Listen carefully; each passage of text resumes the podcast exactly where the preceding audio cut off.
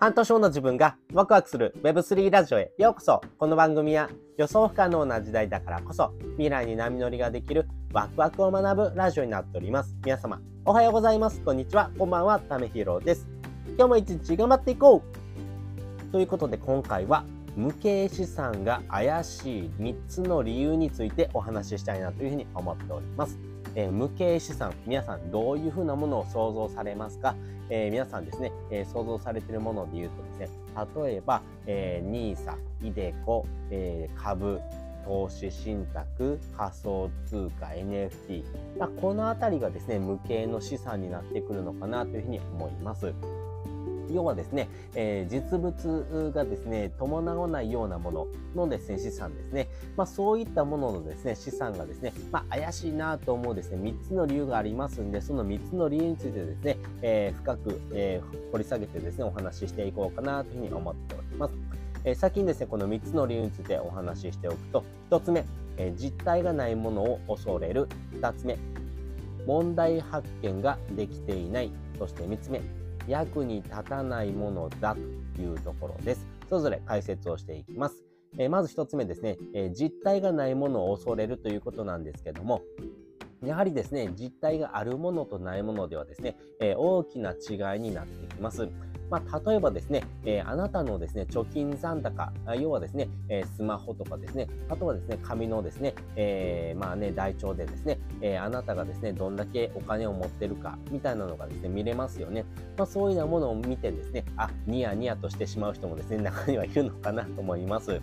まあ、そういったですね、えものもですね必要、必要にはなってくるんですが、やはりですね、えそういったものだけではなくてですね、えー、まあ、電子化されたもののですね、やり取りというところもですね、これから必要不可欠になっていきます。その上ではですね、やっぱり知識不足っていうところがですね、このあたりのですね、えー、まあ、知識、あとは情報がですね、終えてないというところがですね、やっぱり実体がないものを恐れるというところになっていきます。やはりですね、知ってるものとですね、知らないものではですね、大きく違います。しかもですね、知らないものであればですね、えー、どうやってですね、取り扱ったらいいの、そしてどういうふうにですね、やったらですね、失敗しないのってことがですね、わかりません。なので、えー、失敗しない方法っていうのをですね、探すんですけども、その方法がですね、わからない。要はですね、わかんないことがわかんないというものになります。なので、基本的な知識、あとは教養っていうところをですね、身につけておかないとですね、やはり無形資産っていうものイコール怪しいっていうことになっていきます。えー、その最たる例がですね、仮想通貨なのかなというふうに思います。まあ、仮想通貨ですね、えー、株とかですね、投資信託と違ってですね、えー、まあ、暴落する確率っていうのがですね、えかなり違いますし、えまあ、株とかで言うとですね、例えばストップ安っていうふうなですね、えまあ、部分がありますんで、株が安くなったとしてもですね、えここまでしか安くならないよってことがあるんですけども、仮想通貨はですね、えー、全然ですね、えー、100だったものがですね、全然40とかになる場合もですね、あります。またですね、えー、まあ、税金の問題というところもありますよね。えー、税金あ、えー、仮想通貨であればですね、税金最大ですね、55%取られます。えそれがですね、株とか投資信託とかですね、えそういったものであればですね、最大20%というふうなですね、えルールになっております。やっぱりこのあたりのですね、基本的な知識とかですね、教養ですね、え持ち合わせてないからこそですね、怪しいなとかですね、わかんないから、えこういったものをですね、え取り扱うことをやめておこうってことになってくるのかなというふうに思います。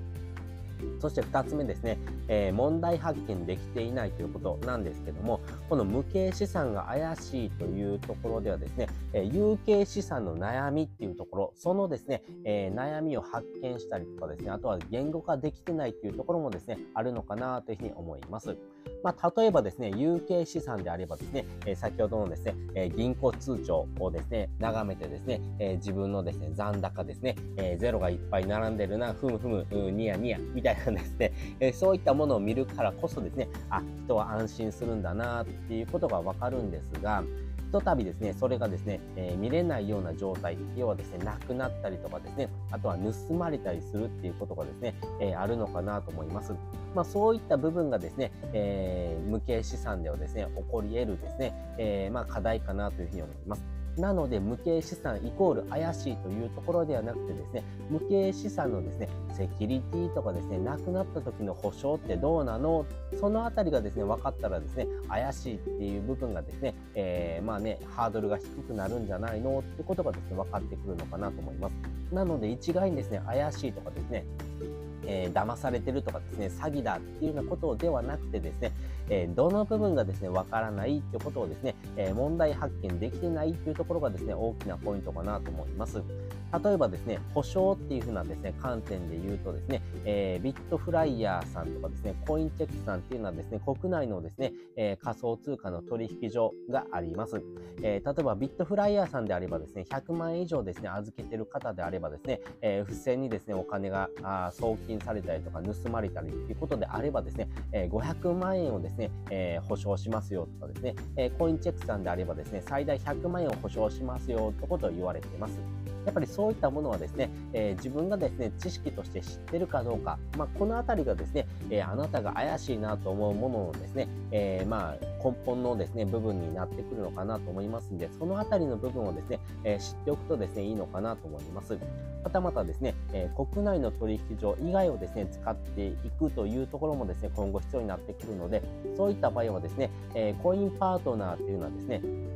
会社さんのですね、ガチ保共済保険っていうのがありまして、まあそういったですね、え、保険なんかもありますんで、え、そういったものに加入するっていうのも一つの手かなというふうに思ってます。まあ最大ですね、10万円まで保証するよっていうのはですね、保険にはなるんですが、このあたりのですね、え、保険とかですね、え法整備というところもですね、今後ですね、えなってくるのかなというふうに思います。そして3つ目、役に立たないというところですね。えー、このあたりはですね、仮想通貨、そして NISA 株っていうところはですね、えー、短期的な部分、要はですね、あなたのですね、えー、すぐすぐの生活にですね、何か大きな影響を与えてくれるかっていうとですね、えそんなことはありません。え長期的に見てですね、え価格が上がっていくのか、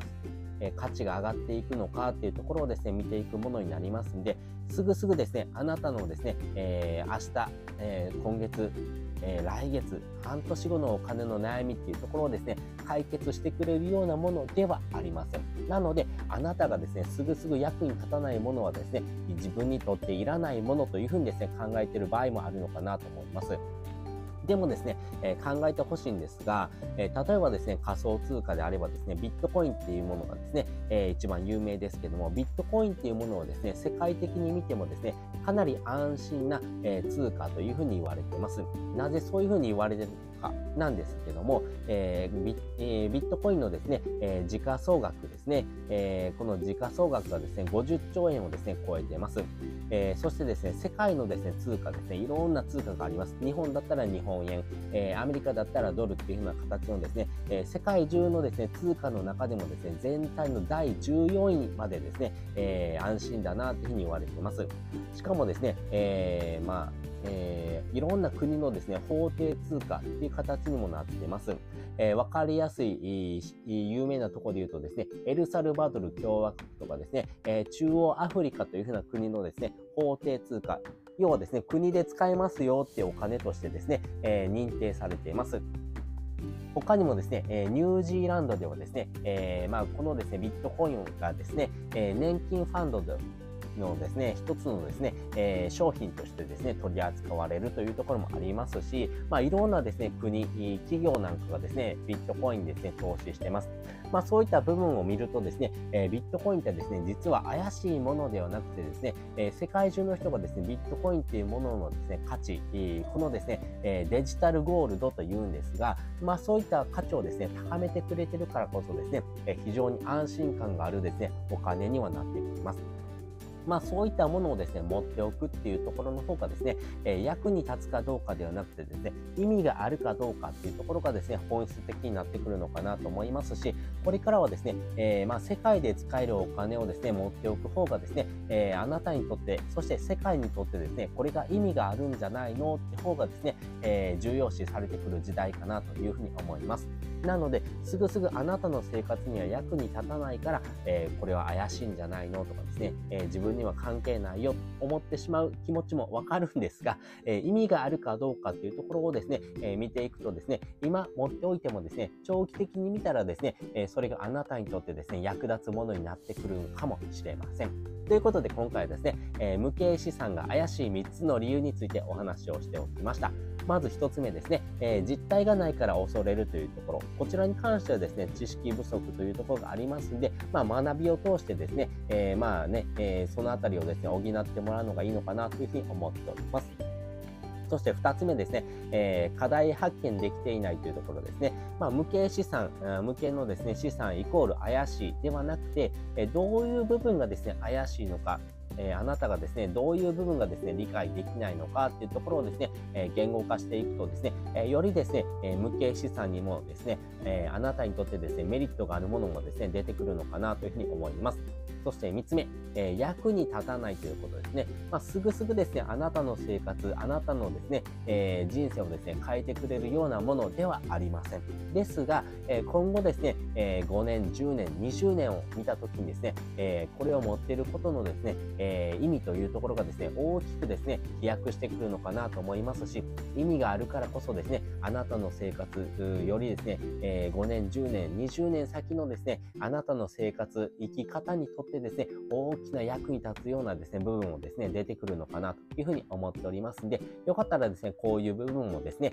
えー、見てもらうとですね、えー、無形資産イコール怪しいというふうな考え方ではですね、なくなってくる場合もあるのかなというふうに思っております。そして本日の合わせて聞きたいです。本日の合わせて聞きたいは、ビットコインで稼げるタイミングとはっていうふうなですね、えー、まあね、えー、内容ですね、概要欄にリンク載せております。まあ、ビットコインはですね、えー、稼げます、えー。稼げるんですが、どのタイミングだったら稼げるのってことをですね、お話ししてます。えー、まあね、どのタイミングであればですね、稼げるのか、それがですね、えー、分かればですね、苦労しないよというふうにですね、思う方もいると思うんですが、これがですね、えー、ある程度のロジックとですね、ああとはですね、えー、過去のですね、歴史というところをですね、えー、見ていくとですね、まあ、大体こういうふうな形になってくるんじゃないのってことをですね、えー、お話ししておりますんで、えー、やっぱりですね、裏付か裏付けされたですね、根拠、そしてですね、そういうふうなロジックがあるので、ある程度のですね、えー、実績、あの進歩性があってですね、えー、お話してる部分になりますんで、結構ですね、このあたりを見てもらうとですね、いろんな方がですね、えー、多分このあたりのですね、え、稼げるポイントを、まあね、え価格が上がってくるタイミングっていうことをですね、お話ししてくる人もですね、いるのかなというふうに思っております。ということで本日も